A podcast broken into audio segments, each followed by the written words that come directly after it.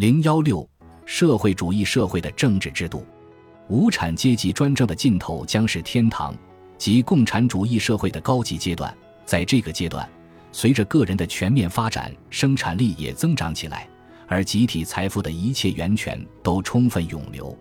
在这片乐土上，不再有什么需要镇压了，也就不再需要国家这种特殊的镇压力量了。对人的统治将由对物的管理和对生产过程的领导所代替，一个时代将要开始，那是在新的自由的社会条件下成长起来的一代能够把这全部国家废物完全抛掉。经过长期的斗争，经过一系列将把人和环境都完全改变的历史过程，工人阶级也将消失。如此一来，就像曾经的黄金时代，那将是一个没有强制的社会。关于这一点，恩格斯讲的很多，讲的美轮美奂。然而，早在古代，维吉尔、奥维德和塔西佗把它描绘得更加美妙。Aurea prima sera estatus, quavindas cello, spontas ua, san lec fidem rectum que cobat, pinamatusque rand, nec verbum enange fixo, air legibander。这样一来，马克思主义者也就没有时间为社会主义社会的政治制度问题操心了。在这种想入非非之中，他们根本不会想到那些不加讨论并不能使之消失的问题。然而，即使在社会主义社会，共同行动的必然性也必定产生如何共同行动的问题。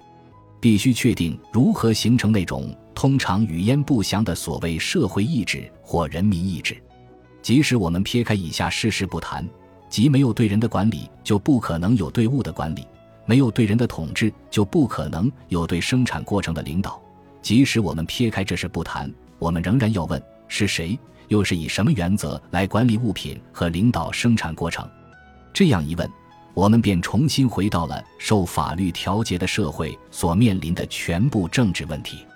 历史上所有实现社会主义制度的尝试，都带有极为醒目的专制主义特点。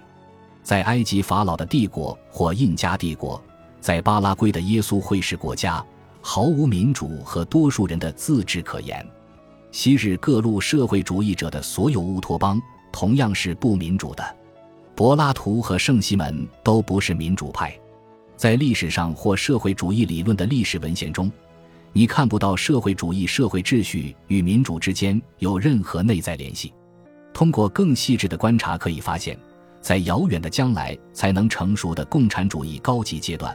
正如马克思主义者之所见，是完全不民主的。这里，社会主义者的意图也是永久和平，这是所有民主制度的目标。但是，获得这种和平的手段与民主主义者大不相同。它不是依靠着和平的改变统治者和现行政策的能力，而是使政权永久化，使统治者和政策不可改变。这也是和平。但不是自由主义者追求的进步的和平，而是目的里的和平。这不是和平主义者的和平，而是暴乱平定者的和平，是暴君通过征服制造出来的和平。所有的专制主义者都通过建立绝对统治制造这种和平，这种和平的寿命只能与他维持统治的时间长短相始终。自由主义看透了这一切皆属徒劳，因此立志缔造另一种和平。它能够抵御人们不可遏制的求变欲望所造成的威胁。